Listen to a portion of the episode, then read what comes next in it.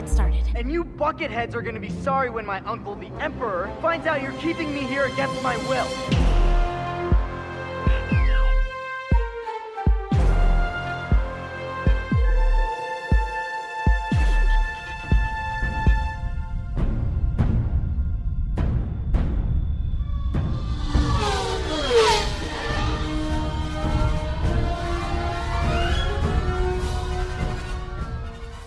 Der Anfang von Episode 3, die Schlacht über Coruscant. Anakin und Obi-Wan flitzen in ihren Raumjägern an Großkampfschiffen vorbei, um Kanzler Palpatine zu retten. So haben wir es ab dem 19. Mai 2005 in den Kinos gesehen.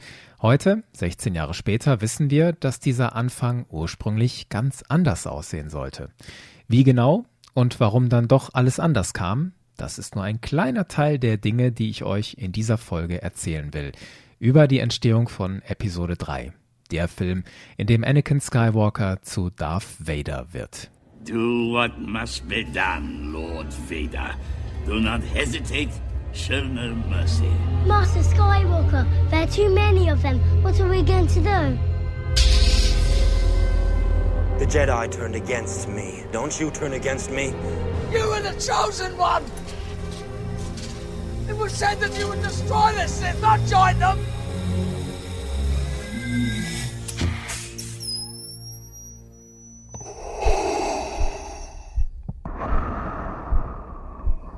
Man weiß heute einiges mehr über diesen Film und zu verdanken haben wir das dem Filmhistoriker Paul Duncan. Der hat Ende 2020 sein Star Wars Archiv zu den Episoden 1 bis 3 herausgebracht. Und da habe ich beim Durchblättern gedacht, Alter, da sind ganz viele tolle Geschichten drin über die drei Prequel-Filme, transportiert über Fotos hinter den Kulissen, die man noch nicht kannte, fantastische Konzeptzeichnungen, Skizzen, Produktionsnotizen und außerdem kommen viele Macher zu Wort. George Lucas selbst, die Schauspieler, die Designer, auch der Komponist John Williams und ich bin ganz sicher, da steckt ganz viel drin, was auch viele von euch noch nicht wussten, so wie ich, und was viele von euch genauso interessant finden wie ich. Deswegen habe ich meine Patreons abstimmen lassen. Über welchen Film soll ich mal diese ganzen mega interessanten Details aus dem Star Wars Archiv zusammenstellen und eine Podcast-Folge darüber machen? Über Episode 1 The Phantom Menace, Episode 2 Attack of the Clones oder eben Episode 3 Revenge of the Sith. Und das Ergebnis fiel ziemlich eindeutig aus. 24% für Episode 2, 28% für Episode 1 und 48% für Episode 3. Also fast die Hälfte wollte was hören über Episode 3. Ich sag mal, das werdet ihr noch bereuen. Schon mal ein Eindruck vorab. Abgesehen von dem ganzen zusätzlichen Wissen, das das Star Wars Archiv über Episode 3 liefert, hat dieses Buch auch meine persönliche Wertschätzung für die Prequels noch einmal gesteigert. Gerade bei Leuten wie mir, die mit der klassischen Trilogie groß geworden sind, das können manche von euch vielleicht nachfühlen, da haben die Prequels oft keinen so leichten Stand. Aber ich habe für mich gemerkt, je mehr ich mich damit beschäftige, desto mehr kann ich diese Filme auch wertschätzen. Allein was für ein immenser Aufwand in der Produktion steckte. Und das ist für mich nur ein Baustein dafür, dass die Prequels vielleicht nicht immer die Würdigung erhalten, die sie vielleicht verdienen. Und bei allem Respekt, das kann ich hier auch vorweg schicken, im Produktionsprozess scheint stellenweise doch ziemliches Chaos geherrscht zu haben. Und da ist ein gewisser George Lucas nicht ganz unschuldig. Also, steigen wir ein in die Geschichte von Episode 3. Und am Anfang des Produktionsprozesses steht tatsächlich auch der Anfang des Films. Oddball, do you copy? Copy, Red Leader. Mark my position. Form your squad up behind me. We're on your tail, General Kenobi. Set his foils in attack position. This is where the fun begins. Wir sind im April 2002. Noch ein Monat, dann kommt Episode 2 in die Kinos. George Lucas startet da schon den kreativen Prozess, um Episode 3 auf die Beine zu stellen. Einer seiner ersten Aufträge an Ryan Church, den Leiter des Bereiches Konzeptdesign, er schaffe mir für den Anfang des Films ein Spektakel. Ich will sieben neue Planeten, Die sollen komplett unterschiedlich sein und dort sollen in den ersten zehn Minuten des Films die Klonkriege toben. Die Zuschauer sollen sich vor lauter Spektakel kaum noch orientieren können, sagt George Lucas. Nur noch das Gefühl, okay, das hier sind die Klonkriege. Diesen Auftrag setzt Designer Eric Tiemens um. Sein Entwurf für die ersten Minuten von Episode 3, sieben Schlachten auf sieben verschiedenen Planeten. So entstehen unter anderem Polis Massa, das dann noch Polis Masta heißt, Felucia, Maigito, Keto Naimoidia, Kashyyyk, Utapau, das dann auch Utapo heißt, und am Schluss die Schlacht über Coruscant. Die ist das einzige, was von der ursprünglichen Idee von George Lucas und Eric Tiemens für den Anfang übrig bleibt. Eric Tiemens ist ein Designer, der nicht zu der berühmten ersten Generation von kreativen Köpfen zählt, die hinter Star Wars stecken, so wie Joe Johnston und Ralph McQuarrie, aber man darf seine Bedeutung für Star Wars echt nicht unterschätzen, finde ich. Tiemens kam 1992 zu Industrial Light and Magic, wobei er nicht durchgehend fest für dieses Unternehmen gearbeitet hat, sondern lange mehr als freier Designer. Er wurde sozusagen als Maler eingekauft, kann man sagen, um Konzepte zu zeichnen für unzählige Filme und andere Projekte, nicht nur für Star Wars. Er hat Designs gemacht, zum Beispiel für Forrest Gump oder Jurassic Park, für Star Trek Voyager hat er die Intro-Sequenz gemacht und wurde dafür sogar für einen Emmy nominiert. Was Star Wars angeht, waren seine ersten großen Projekte Episode 2 und eben Episode 3. 2015 kam Tiemens fest zurück zu ILM und hat unter anderem für die Filme ab Episode 7 gearbeitet. Er hat den Park Galaxy's Edge mitdesignt und er hat Konzeptzeichnungen gemacht für The Mandalorian. Zum Beispiel die Szenerie in Kapitel 14, The Tragedy, das ist, wo Grogu da oben auf dem Berg auf dem Stein sitzt. Der Felsen in der Mitte, die Hinkelsteine drumherum, das ist von Eric Tiemens. Und für Episode 3 hat er unter der Leitung von Ryan Church mit anderen die ganzen neuen Planeten erschaffen. Planeten, die für uns heute selbstverständlich sind. Utapau zum Beispiel, der Planet, wo Obi-Wan Grievous stellt.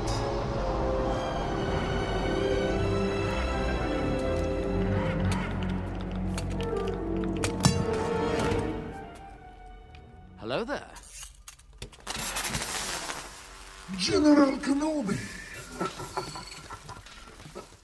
Dieses ganze Setting mit dem riesigen Loch, in dem dann praktisch die Schlacht stattfindet, das hat Eric Tiemens gemalt.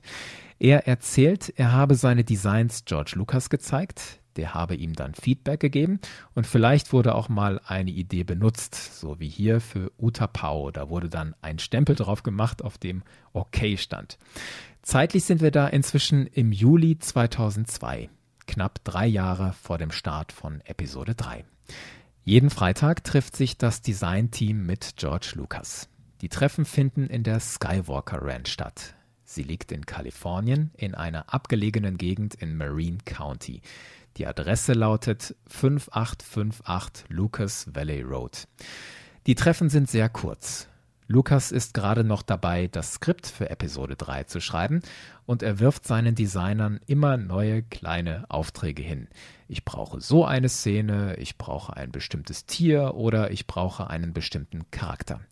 Manchmal geht Lucas in seine Bibliothek in der Skywalker Ranch und bringt ein Buch mit, eine Zeichnung, irgendwas, was sein Team inspirieren soll. Eric Tiemens erzählt, dass die Designer da noch ziemliche Freiheiten hatten. Das erzählen ja Künstler um George Lucas herum immer wieder gerne, gerade in den Anfangsjahren und auch später. Der hat uns Freiheiten gegeben. So drückt sich hier Eric Tiemens auch aus. Man könnte aber auch sagen, George Lucas hat seinen Leuten nicht besonders ausführlich gesagt, was er will. Er habe nur gesagt, ich will einen neuen Planeten, vielleicht irgendwas mit Eis. Das deckt sich mit dem, was Schauspieler wie Carrie Fisher auch gerne erzählt haben. George Lucas sei eher wortkarg in seinen Anweisungen gewesen. Die Designer haben Lucas dann immer mal ihre Entwürfe für neue Planeten gezeigt. Lucas hat sie sich angeguckt und dann Dinge gesagt wie, hey, das ist ja wie auf Geonosis oder das haben wir schon in Cloud City gesehen. Also was wollte er von seinen Designern für Episode 3? Nicht, er wollte völlig neue Planeten. Als er sagt, ich will irgendwas mit Kristallen, wird daraus irgendwann Maigito. Ryan Church fertigt epische Bilder an einer sogenannten Brückenwelt. Also die sieht man in diesem Buch, das Star Wars Archiv, ganz toll. Da sieht man einen Planeten, auf dem Brücken gespannt sind, unter denen Häuser hängen. Rund um diese Brücken toben gewaltige Schlachten. Auf dem Boden eine schwarze Druidenarmee, die auf eine weiße Klonarmee zustürmt und die Klone werden angeführt von einem Jedi, der auf einem Echsenvogelartigen Monster in die Schlacht reitet. Am Himmel über dieser Bodenschlacht bekämpfen sich republikanische Kreuzer und Druiden-Kontrollschiffe. Das sind mächtige Szenen, Dutzende Gemälde mit vielen Details, die es nie in die Filme schaffen. Oder zumindest fast. Aus dieser Brückenwelt wird schließlich immerhin Keto Naimoidia, die Welt, die wir sehen, als Plo Koon in der Order 66 abgeschossen wird. Execute Order 66. It will be done, my lord.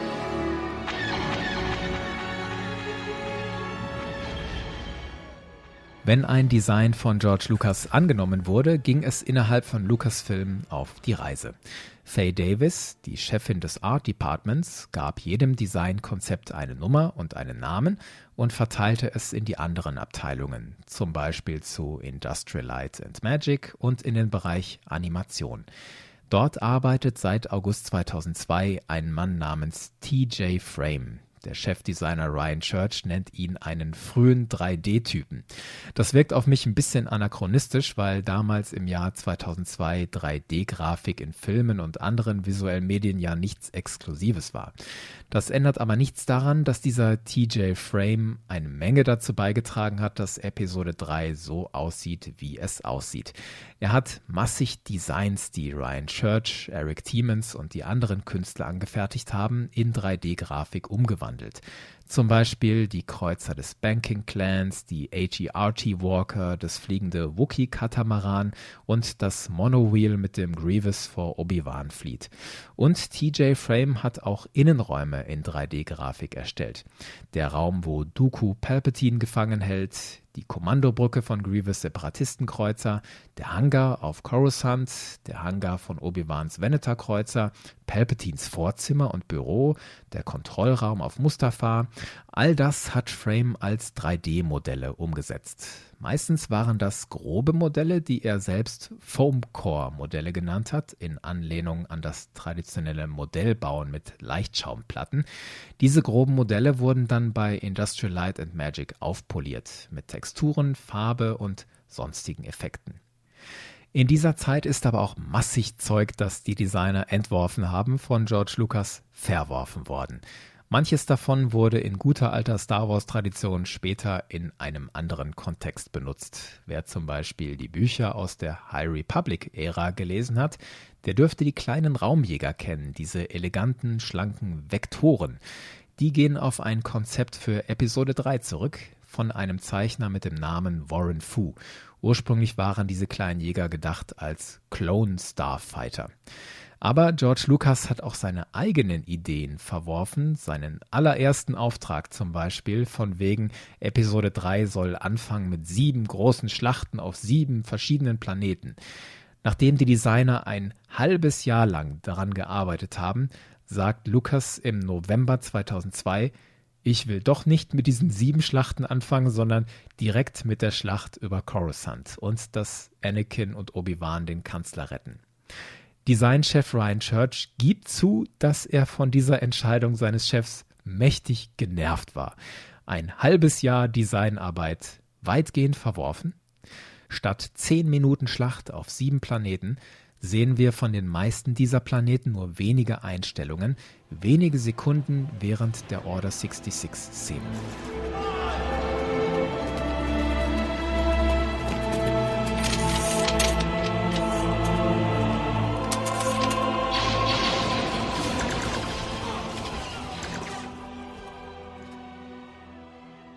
Im November 2002 entscheidet George Lucas, dass Episode 3 einen weiteren Bösewicht bekommt.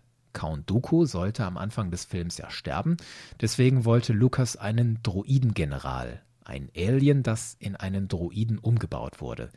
Seine Vorgabe, er muss ikonisch sein und er muss böse sein.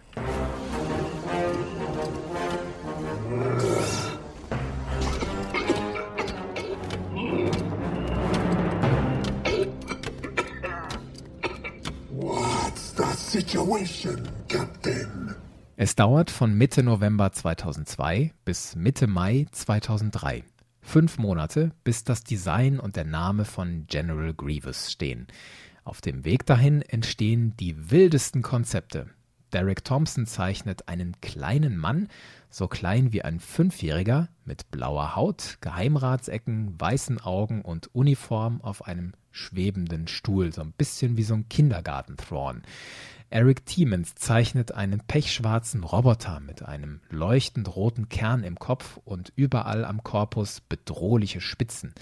Warren Fu zeichnet einen Droiden, der später im Film auch auftauchen wird, allerdings nicht als General Grievous, sondern als Magma-Wache. Den Durchbruch schaffen dann Warren Fu und Derek Thompson.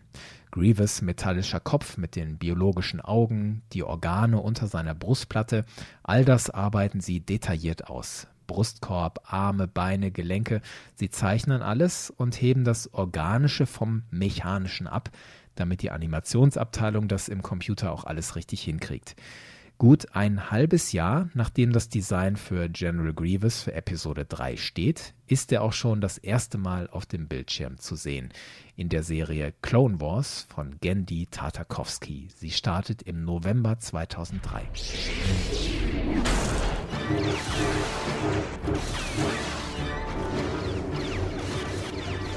strategy is working perfectly, my lord. The Jedi and their forces are stretched thin across the Outer Rim worlds in a vain attempt to contain our new offensive.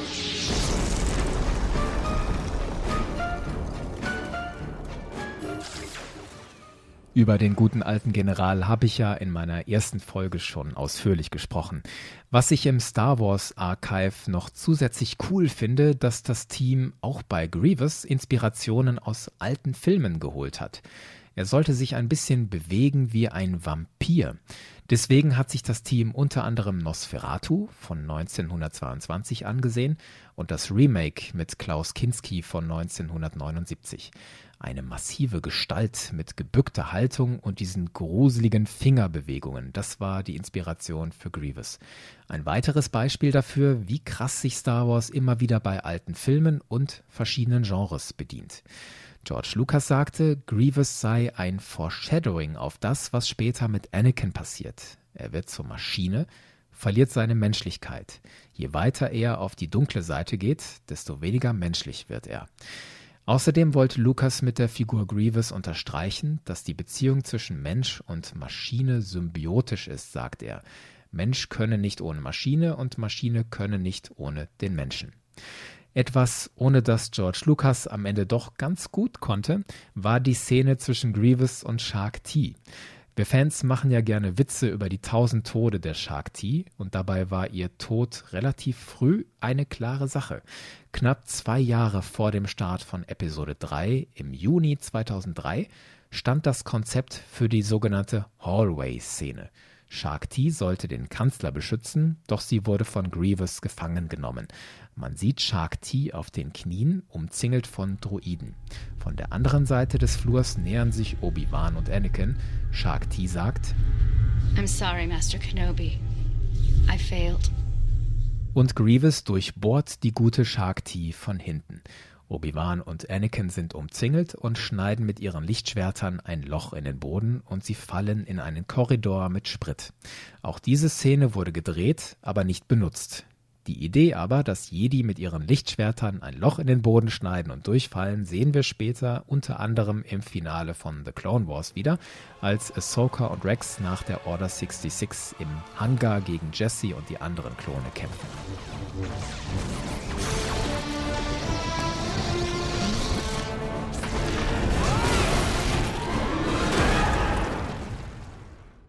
Am 1. Januar 2003 kommt die Produktion von Episode 3 einen großen Schritt weiter.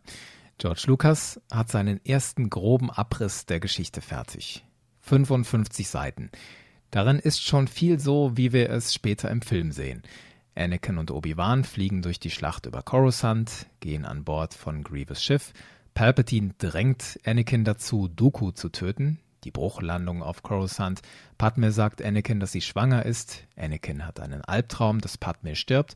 Palpatine schlägt Anakin für den Jedi-Rat vor. Obi-Wan duelliert Grievous auf Utapau, Mace Windu will Palpatine dazu bringen, abzutreten, doch Anakin geht dazwischen. Palpatine tötet Mace Windu und erteilt den Befehl Order 66 und so weiter. Also alles schon grob so, wie wir es kennen. Es gibt aber noch ein paar große Unterschiede zwischen diesem ersten Skript und dem finalen Film. Und die haben es durchaus in sich. Zum Beispiel sollte dieser wichtige Charakter aus der klassischen Trilogie in Episode 3 auftreten. Han Solo. I'm captain of the Millennium Falcon. Chewie here tells me you're looking for passage to the Alderaan system. Konzeptdesigner Ian McCaig erzählt von einer entsprechenden Story-Idee von George Lucas. Demnach hat sich der junge Han Solo als Waisenkind mit Chewbacca angefreundet und Chewie hat Han auf Kashyyyk großgezogen. Entsprechend hat Ian McCaig eine Skizze gemacht, auf der Chewbacca zu sehen ist, neben einem ziemlich verwahrlost aussehenden Jungen mit Weste und lose herunterhängenden kinnlangen Haaren. Dieser junge Han Solo sieht so aus, als wäre er so ungefähr 12, 13. George Lucas selbst hatte sich in seinem ersten Skript festgelegt, dass Han Solo sogar am Ende der Klonkriege noch jünger war, nämlich 10. Wenn man davon ausgeht, dass Han Solo so ungefähr 32 Jahre vor der Schlacht von Yavin geboren wurde, hätte er in Episode 3 eher so 17 sein müssen. Aber gut. Entscheidend ist, dass Han Solo in Episode 4 ein gutes Stück älter sein muss als Luke und Leia. Warum nicht zehn Jahre von mir aus? Laut der Idee von George Lucas für Episode 3 sollte Han Solo auf Kashyyyk Yoda dabei helfen, General Grievous aufzuspüren, indem er ein Teil eines Übertragungsdroiden findet. All das hat Lucas schließlich herausgestrichen. Eine weitere Sache hat es nicht in den fertigen Film geschafft, aber sie hat uns trotzdem über Jahre beschäftigt. Im ersten Skript zur Episode 3 erzählt Palpatine Anakin, dass er dessen Geburt arrangiert hat. Er habe mit der Macht die Midi-Chlorianer in Shmi Skywalker dazu gebracht, die Zellteilung zu starten, die Anakin erschaffen hat. Wörtlich sagt Palpatine in George Lucas Entwurf zu Anakin, du könntest mich fast als deinen Vater betrachten. Dieser Gedanke wurde im Filmkanon so ausdrücklich nie transportiert, aber in der kanonischen Literatur immer mal wieder mehr oder weniger eindeutig rübergebracht. Und jetzt wissen wir, dass George Lucas das sich ursprünglich durchaus so gedacht hat.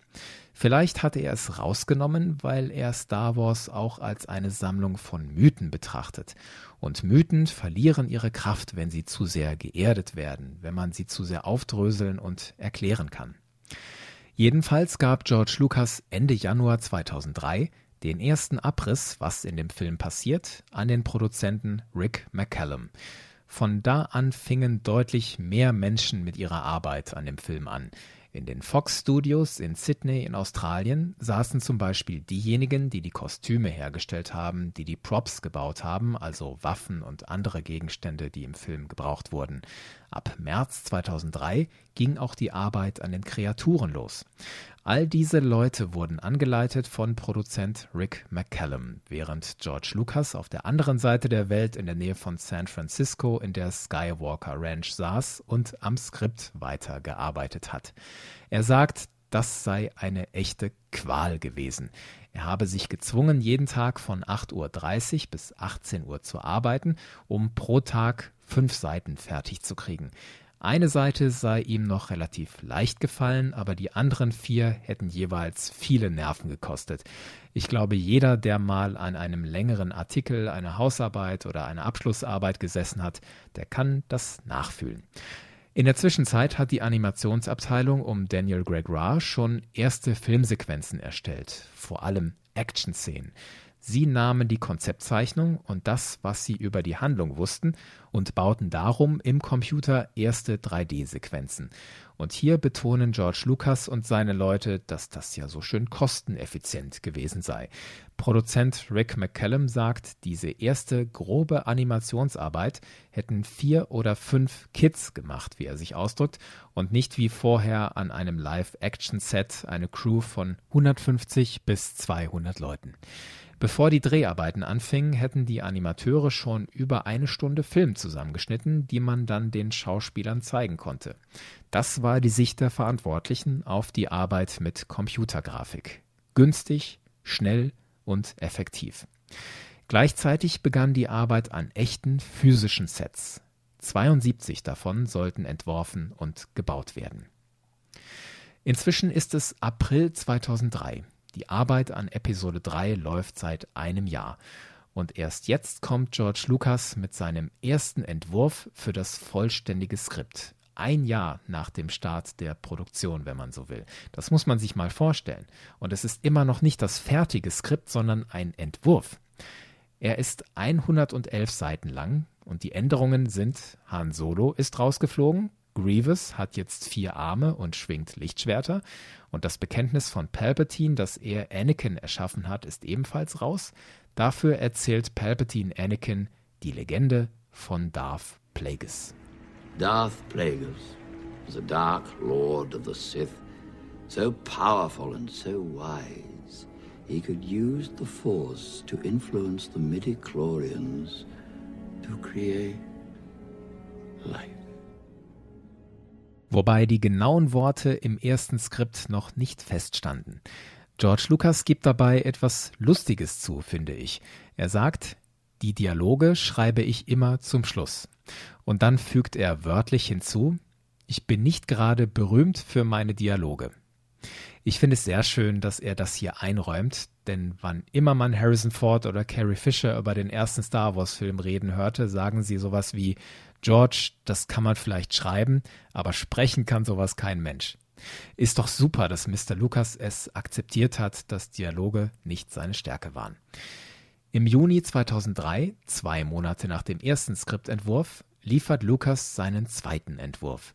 Er ist rund 20 Seiten länger. Die Charaktermotive sind jetzt ausgefeilter. Es steht zum Beispiel fest, dass Padme an einem gebrochenen Herzen stirbt. Im ersten Skript hat Palpatine noch zu Darth Vader gesagt, Padme sei von einem Jedi getötet worden.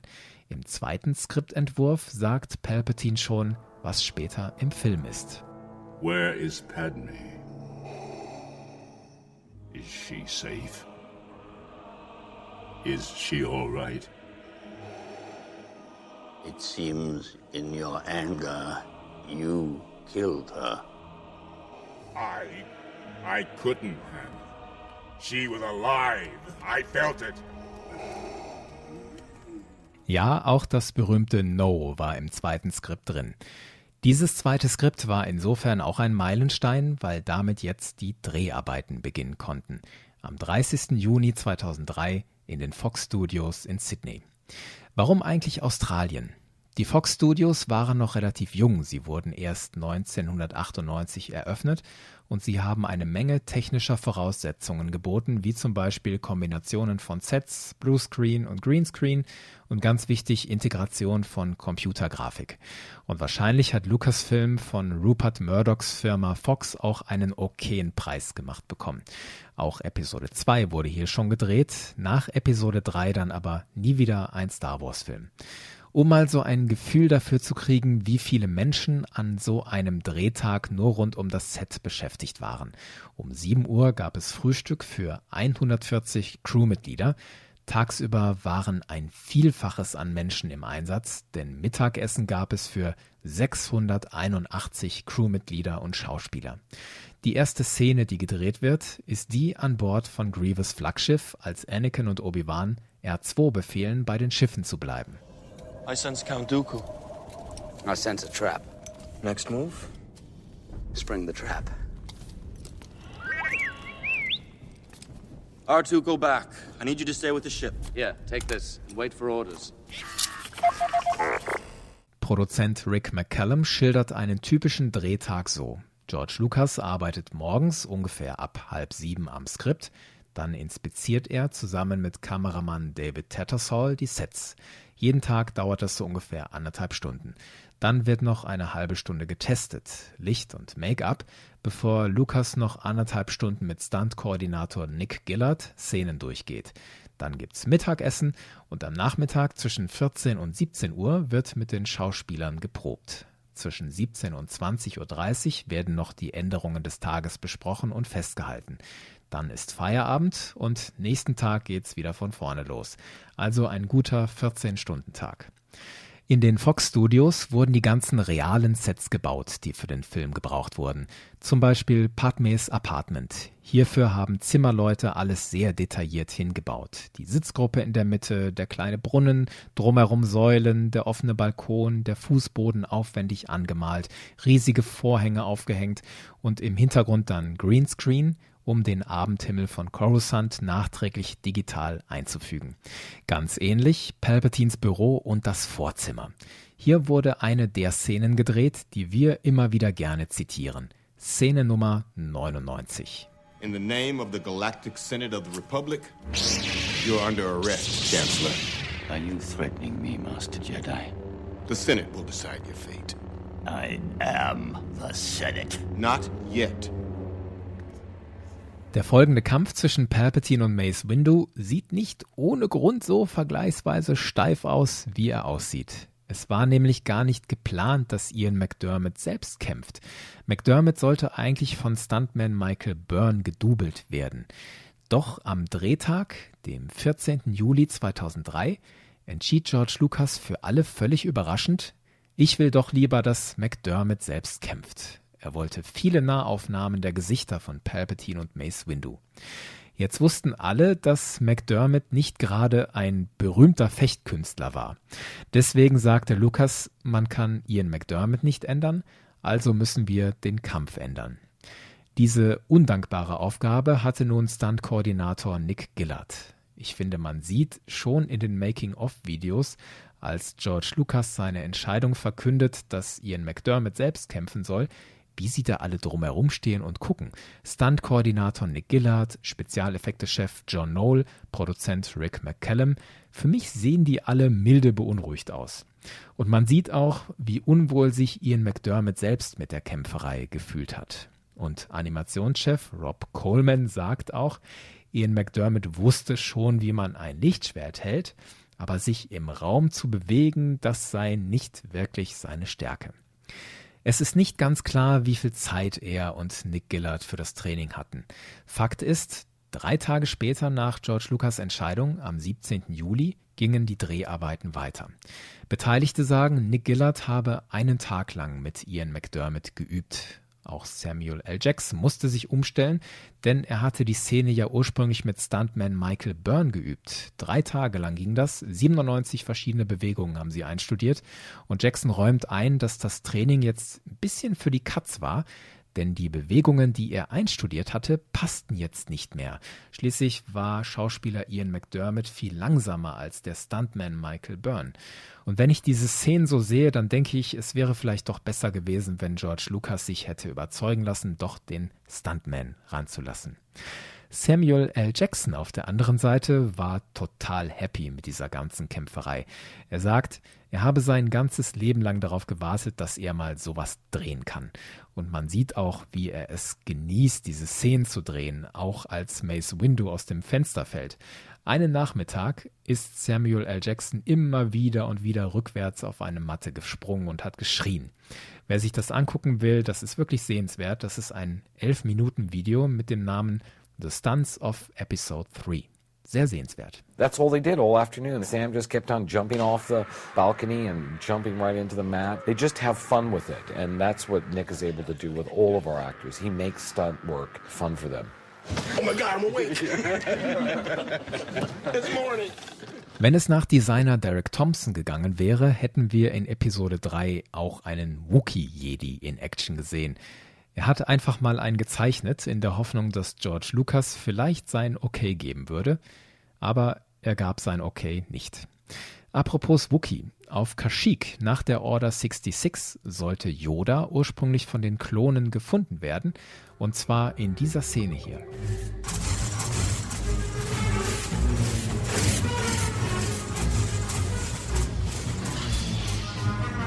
All these Wookiees are dead. Move to the east. Yes, sir. Im Film finden die Klone ja nur tote Wookiees. Ursprünglich sollten sie in ihren Scheinwerfern auch Yoda finden, der sich mit Schlamm getarnt hatte. Yoda lenkt die Klone dann mit einem Mind-Trick ab und Chewbacca schaltet sie aus. Und dann sollte Yoda auch noch auf einem Rieseninsekt reiten und darauf zu seiner Fluchtkapsel fliegen. Vielleicht nicht verkehrt, dass das rausgeflogen ist. Ursprünglich war für das Ende von Episode 3 dann noch geplant, dass Yoda mit seiner Kashyyyk-Kapsel nach Dagobah fliegt. John Knoll erzählt, dass sie die entsprechende Szene sogar produziert haben, doch George Lucas habe sie wegen der Länge schließlich rausgeschnitten. Wenn man die Szene im Internet sucht, findet man sie sogar. Ich bin aber nicht sicher, ob die entsprechenden Videos authentisch sind. Es sind immer wieder auch ruhige Einstellungen in Episode 3, die es in sich haben. Nachdem Darth Vader den Jedi-Tempel überfallen hat, steht ja Padme in ihrem Apartment am Fenster und beobachtet den Brand am Horizont. The Chancellor's office indicated Master Anakin returned to the Jedi Temple. Don't worry, I'm sure he'll be all right. Entworfen hatte die Szene Designer Eric Tiemens. Und wenn man sich seinen Entwurf dazu anschaut, wird klar, dass Tiemens dabei ein Ereignis im Kopf hatte, das damals rund zwei Jahre her war. Der 11. September 2001. Die brennenden Twin Towers in New York. Fotos, auf denen die Rauchsäule von den Hochhäusern nach rechts oben wegzieht, die sehen genauso aus wie in dem Entwurf von Eric Tiemens, da zieht die Rauchsäule vom Jedi-Tempel nach rechts oben weg. Zwei gigantische Katastrophen, ähnlich inszeniert. Im fertigen Film ist das aber nicht so umgesetzt. Padme sieht da über dem Jedi-Tempel eine relativ gleichförmige Rauchwolke. Von da ist es nicht mehr weit bis zum großen Finale und bis sich der Kreis schließt und wir das erste Mal in diesem Film Darth Vader in voller Montur sehen.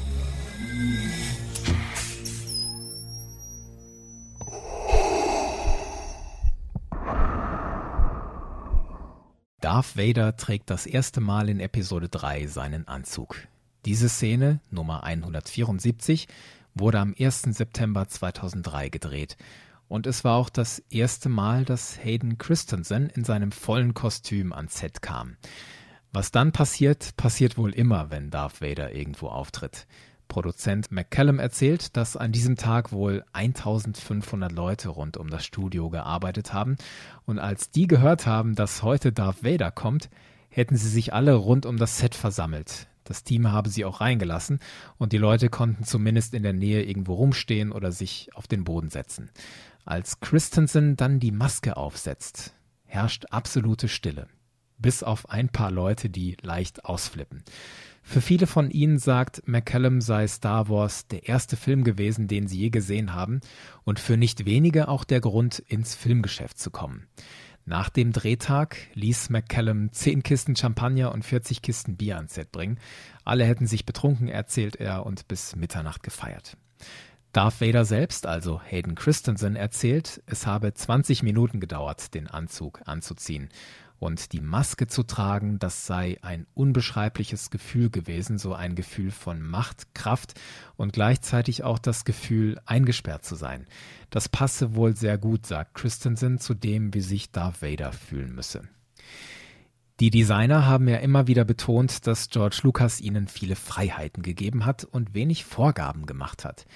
Im Juni 2002 gab er ihnen dann doch eine sehr bestimmte Vorgabe, nämlich Finger weg von der Farbe Rot. Rot sollte schließlich die Farbe werden, die die klimaktischen Szenen in Episode 3 bestimmt, im Finale auf dem Lava-Planeten Mustafa. Die Grundlage dafür wurde schon in den Vorbereitungen für Das Imperium schlägt zurückgelegt. Designer Ralph McCrary hat zwischen 1977 und 78 Entwürfe gezeichnet für eine dunkle Burg auf einem Lavaplaneten. Unter der Burg sollte eine Sith-Höhle sein. Diese Ideen für eine Festung von Darth Vader griff später Doug Cheng für Rogue One auf. Und dass unter der Festung noch Überbleibsel einer antiken Kultur sind, floss in das VR-Spiel Vader Immortal ein. Darüber habe ich ja ausführlich geredet in meiner Folge über das Ende von Vaders Festung. Für Episode 3 wollte George Lucas nicht die Festung, aber er wollte den Lava-Planeten. Zufällig brach dann im Oktober 2002 auf Sizilien der Vulkan Etna aus. Rick McCallum, der Produzent der drei Prequel-Filme, ist dann mit einem Kameramann dorthin geflogen und sie haben eine Woche lang Lava gefilmt. Was sie dort auf Sizilien aufnahmen, wurde teilweise in die Sequenzen auf Mustafa eingefügt. Zusätzlich wurden große Modelle gebaut aus Felsen und einem simulierten Lavastrom.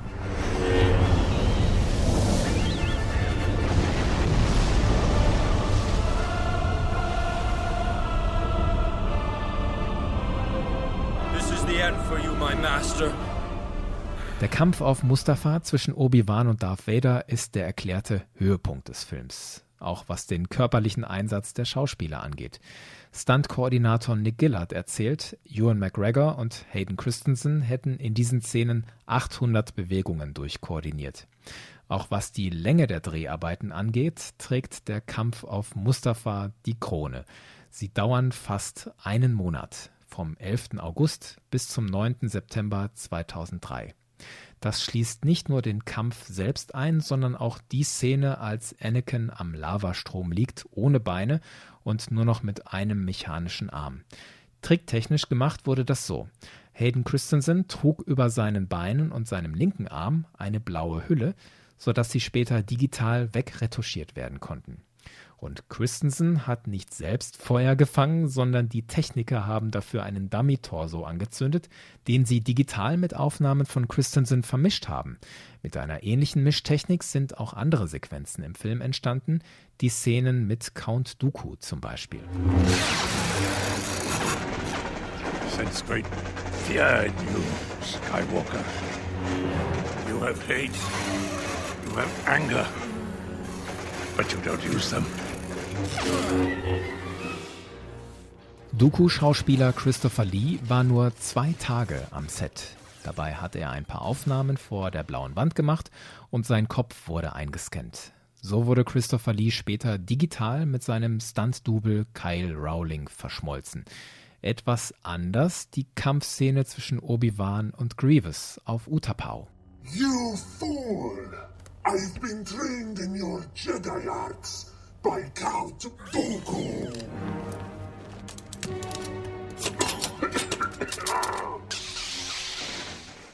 George Lucas hatte ja relativ kurzfristig entschieden, dass Grievous vier Arme haben sollte. Deswegen hat die Stunt-Crew überlegt, wie machen wir das? Stellen wir zwei Stuntleute direkt hintereinander hin oder lassen wir einen von der Decke baumeln? Beides war nicht gerade praktisch. Was sie gemacht haben, Stuntman Kyle Rowling hat die Sequenzen mit Obi-Wan zweimal gefilmt. Einmal hat er Grievous obere Arme simuliert, dann Grievous untere Arme. Und beides wurde am Computer zusammengefügt. Aber auch das war offenbar weder praktikabel noch sah es besonders gut aus, denn Stuntchef Nick Gillard sagt, wir haben entschieden, relativ schnell, dass Obi-Wan Grievous zwei Arme abschneidet.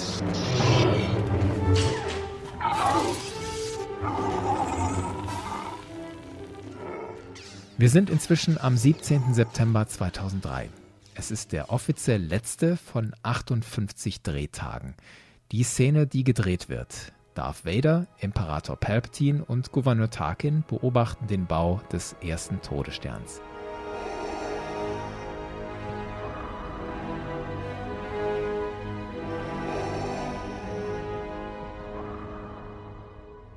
Wieder versammeln sich viele Leute am Set, um den letzten Auftritt von Darth Vader zu sehen. Hayden Christensen erzählt, als er ans Set gekommen sei, habe er in den Augen der Leute Aufregung und Ehrfurcht gesehen. Als er an den Menschen vorbeilief, hätten viele den Kopf gesenkt oder sie seien einen Schritt zurückgegangen, genau wie man es bei Darth Vader machen würde. Über seine eigene Rolle sagt Christensen, meine Aufgabe war es, die Verbindung zu sein zwischen Jake Lloyd in Episode 1 und dem Darth Vader der Originaltrilogie. Nach der letzten Szene den Helm abzulegen sei begleitet gewesen von der bittersüßen Erkenntnis, das war's, meine Aufgabe ist vollbracht. Heute wissen wir freilich, dass das nicht der letzte Auftritt von Hayden Christensen als Darth Vader gewesen sein sollte. Zum Beispiel seine Stimme in Staffel 2 von Rebels und natürlich in voller Pracht in der Serie Obi-Wan Kenobi. Und Hayden Christensen und viele andere mussten ein Dreivierteljahr nach dem Ende der offiziellen Dreharbeiten noch einmal anrücken für Nachdrehs in den Shepperton Studios in London. Das passierte im Juli 2004 also zehn Monate vor dem Kinostart. Nachgedreht wurde zum Beispiel für den Dialog zwischen Palpatine und Anakin, als Palpatine sich als Sith Lord zu erkennen gibt. Only through me can you achieve a power greater than any Jedi. Learn to know the dark side of the Force, and you will be able to save your wife from certain death. What did you say? Use my knowledge. I beg you. You're the Sith Lord. Die Nachdreharbeiten dauern rund zwei Wochen. Und vielleicht spiegeln sie auch ein bisschen das kleine Chaos rund um das Skript wider, rund um die Tatsache, dass das Skript zum Start der Dreharbeiten noch lange nicht fertig war zumal hier offensichtlich Dialoge nachgedreht wurden, das, was George Lucas nach eigenen Angaben nicht so gut auf die Reihe gekriegt hat. Auf der anderen Seite ist Filmmachen ja so eine komplexe Angelegenheit, dass man manchmal erst im Schnitt merkt, hier fehlt uns noch was oder das hier funktioniert doch nicht. Eine Szene, die nachgedreht wurde, ist diese hier, der wir ein liebgewonnenes Zitat verdanken. It's over, Anakin! I have the high ground! Diese Worte wären ohne die Nachdrehs nicht im Film drin. Ansonsten lief ab Oktober 2003 die Phase der Postproduktion an. Das passierte zu einem großen Teil wieder in Kalifornien, in der Skywalker Ranch. George Lucas schnibbelt dabei mit Ben Bird und Roger Barton einen groben ersten Schnitt des Films zusammen. Das sind also die gedrehten Szenen mit Bluescreen oder Greenscreen im Hintergrund, gemischt mit groben 3D-Sequenzen, ohne Hintergründe, ohne Texturen. Nachdem sie eine Szene fertig geschnitten haben, schicken sie sie an die Animationsabteilung und Dan Gregoire und die anderen Menschen dort müssen richtig gebuckelt haben. Produzent Rick McCallum erzählt, dass sie 90 bis 100 Stunden die Woche gearbeitet haben, mit Weckerstellen um 3 Uhr morgens und so, damit die die Arbeit überhaupt geschafft kriegen. Wenig Zeit für seine Arbeit an Episode 3 hatte auch ein ganz anderer, ganz wichtiger Mensch, Komponist John Williams. Er kommt am 13. Oktober 2004 auf die Skywalker Ranch um zum ersten Mal eine grobe Version des Films zu sehen. Darauf basierend soll er die Musik komponieren. John Williams erzählt, er müsse zugeben, dass das immer ein bisschen entmutigend gewesen sei, diese ersten Filmsichtungen mit George Lucas. Sein erster Eindruck sei immer gewesen, oh mein Gott, so viel, das schaffe ich nie, so viel Musik zu schreiben in so kurzer Zeit. Und dann habe er George Lucas immer gefragt, wie viele Wochen habe ich nochmal, um das zu machen, hast du gesagt? Und George Lucas nannte dann die Zahl der Wochen und beide hätten dann immer laut gelacht. Keine zwölf Wochen später ist John Williams fertig. Am 2. Februar 2005 steht John Williams schon in den Abbey Roads Studios in London, um mit dem London Symphony Sound Orchestra die Musik für Episode 3 aufzunehmen. Für die Aufnahme waren neun Tage eingeplant. Wie ist John Williams die Arbeit am Soundtrack angegangen? Er erzählt, er arbeite immer von hinten.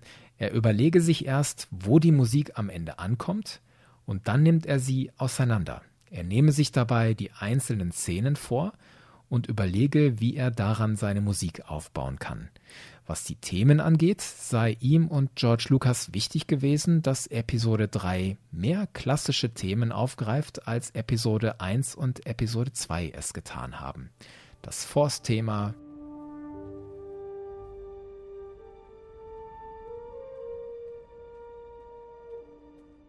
das Prinzessin Leia-Thema. My wife and I will take the girl. We've always talked of adopting a baby girl. She will be loved with us. Der Imperial March.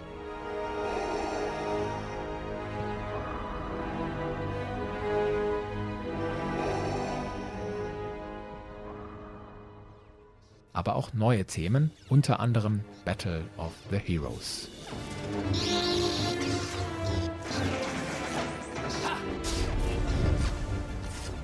John Williams erzählt, er habe das ein bisschen an Duel of the Fates angelehnt, aber eben nur ein bisschen, und er habe wieder einen Choral mit Sanskritworten eingebaut.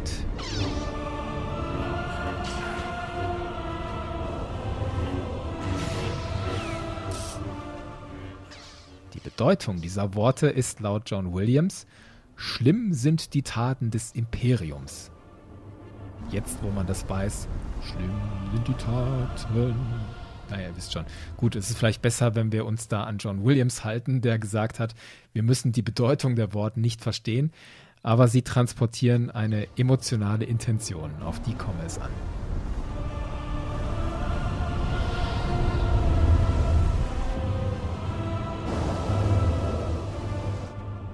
Schlimm sind die Taten des Imperiums. Stichwort Musik und Sound. Sounddesigner Ben Bird war von Anfang an über den gesamten Produktionsprozess von Episode 3 dabei. Gearbeitet hat er mit den Programmen Avid und Pro Tools und er hatte eine Firewire Festplatte dabei mit einem Archiv aus 7000 Star Wars Sounds. Sein Ziel war, dass er und George Lucas immer alles dabei hatten. Wenn sie nach einem Drehtag ans Editieren gingen, wollten sie auch immer gleich den Sound mitdenken.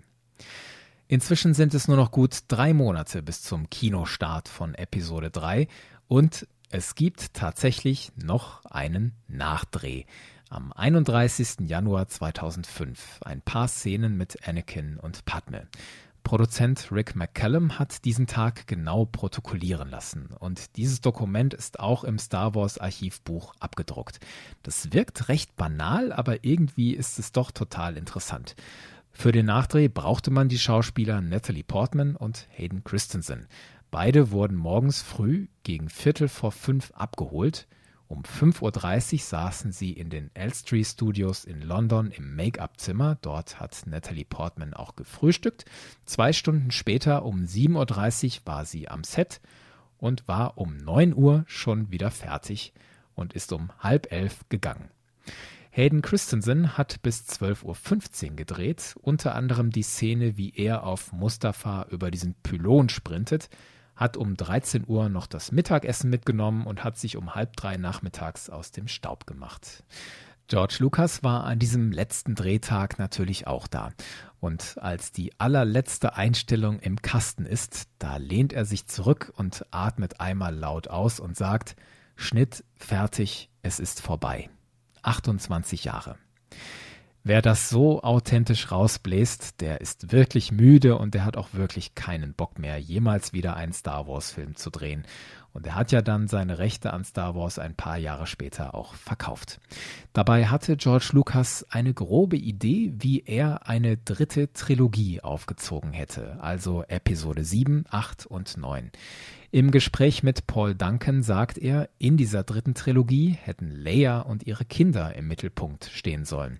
Die Prequel-Trilogie handelte laut Lucas von Anakin, vom Vater, die klassische Trilogie von Luke, dem Sohn, und die Sequel-Trilogie sollte von der Tochter Leia und der Enkelgeneration handeln. George Lucas grobe Idee war, dass Leia die neue Republik anführt, während Luke in der neuen Trilogie eine neue Generation von Jedi ausbildet. Die Stormtrooper, also die Überreste des Imperiums, würden sich dieser neuen Ordnung nicht hingeben, sie würden sich in eine andere Ecke der Galaxis zurückziehen und ihren eigenen Laden aufmachen. In dem gewissen Machtvakuum, was da entsteht, würden sich die Gangster niederlassen, wie zum Beispiel die Hutten, aber vor allem Darth Maul. Er sollte in George Lucas Vorstellung der neue Bösewicht der dritten Trilogie werden. Er würde der Anführer eines mächtigen Gangsterreiches werden und er würde eine Schülerin ausbilden mit dem Namen Darth Talon. Sie sollte sozusagen die neue Darth Vader werden, in dem Sinne, dass sie diejenige ist, die die Guten in Kämpfe verstrickt. Doch am Ende gelingt den Guten natürlich der Sieg. Leia wird in der neuen Republik Kanzlerin und damit sozusagen Chefin von allem, wie George Lucas sich ausdrückt, und er fügt wörtlich hinzu, am Ende wird aus Leia die Auserwählte. Gut, wir wissen ja, dass Mr. Lucas diese Botschaft nicht mehr umgesetzt hat. Was seine Botschaften in Episode 3 angeht, da war von Anfang an klar, Episode 3 sollte der Film über den Fall von Anakin Skywalker werden.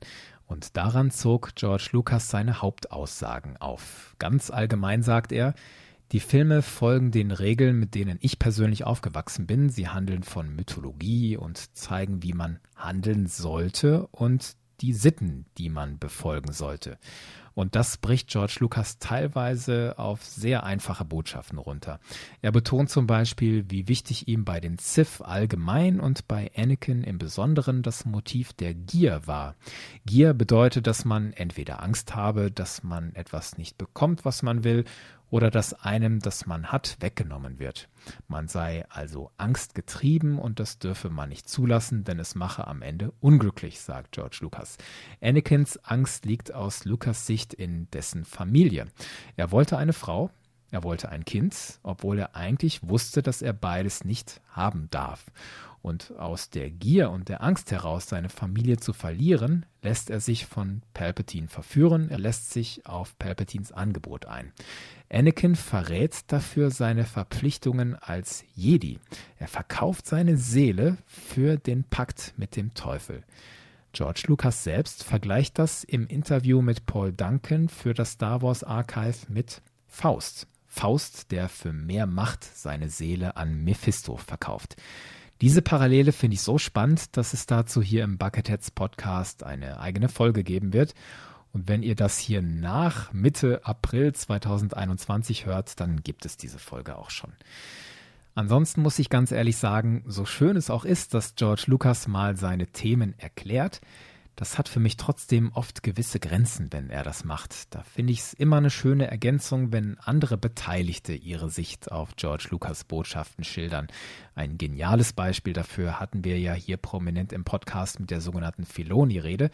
Und hier im Kontext zu Episode 3 sagt Padme-Schauspielerin Natalie Portman zum Beispiel, ihre Lieblingsbotschaft aus dem Film sei, dass schlechte Leute nicht immer von Anfang an schlecht waren. Manchmal entstehe Böses auch aus guten Absichten eines guten Menschen. Und das hat mich an Herr der Ringe erinnert, an den Moment, als Gandalf den Ring nicht annehmen will und er sagt, ich würde den Ring einsetzen aus einem Verlangen heraus, Gutes zu tun. Und wo wir gerade bei Natalie Portman waren, so stark und wichtig ich Padme auch finde, in Episode 3 finde ich sie ein bisschen an die Seitenlinie gestellt. Aber nachdem ich das Star Wars Archive gelesen habe, kann ich ein bisschen besser verstehen, warum George Lucas das gemacht hat. Ein bisschen zumindest. Er hatte ursprünglich mehr Szenen mit Padme Amidala geplant, zum Beispiel wie sie eine aktive Rolle einnimmt bei der Vorbereitung der Gründung der Rebellion. Da wäre sie in Episode 3 noch einmal Anführerin gewesen, Politikerin in einem Kampf für das Gute. Doch Lukas sagt, er habe irgendwann Szenen rausgeworfen, die zu wenig direkt mit Anakin zu tun haben. Und dazu gehörten eben auch aus seiner Sicht gewisse Padme-Szenen. Nachvollziehbar, aber trotzdem schade. Am 10. März 2005 wird der erste Trailer von Episode 3 veröffentlicht. Ich weiß nicht, ob ihr den noch auf dem Schirm habt. Da wird im Grunde zwei Minuten lang der ganze Film zusammengefasst.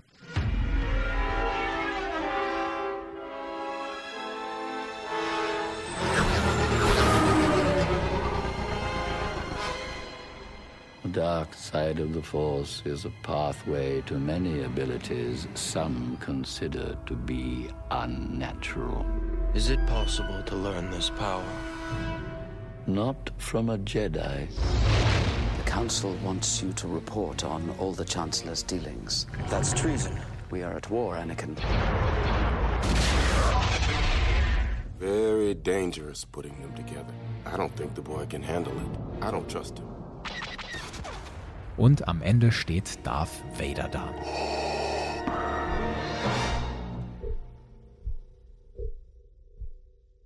Zwei Monate später nach der Veröffentlichung des Trailers, am 19. Mai 2005, konnten wir alle den Film im Kino sehen.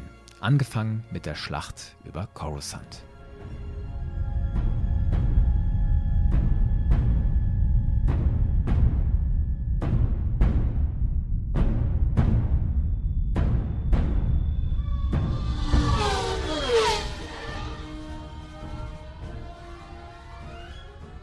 Jetzt habe ich euch ganz viele Erkenntnisse und Geschichten geliefert aus dem Star Wars Archive zu Episode 1 bis 3.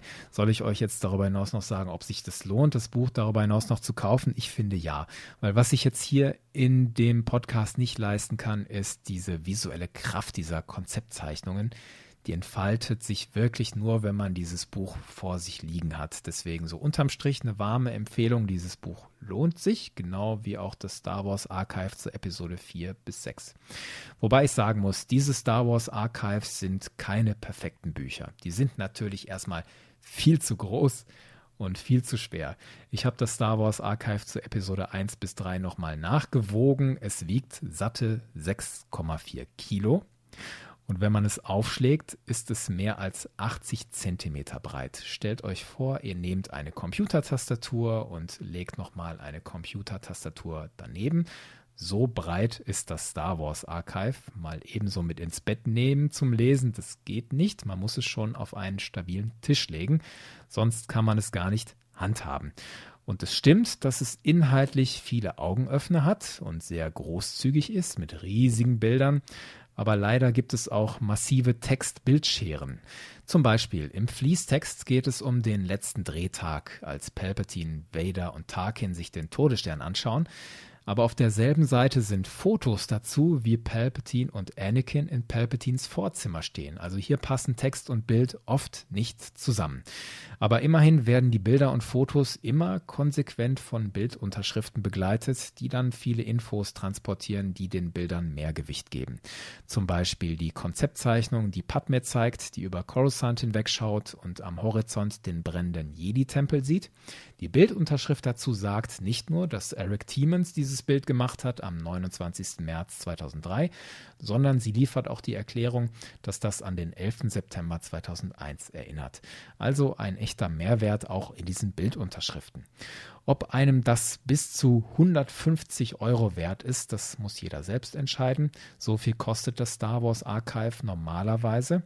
Es gibt immer mal wieder Sonderangebote und auch die kleine Edition für 20 Euro. Die hatte ich persönlich noch nicht in der Hand. Aber ich kann mir vorstellen, dass die visuelle Kraft der großformatigen Fotos und Gemälde da etwas flöten geht.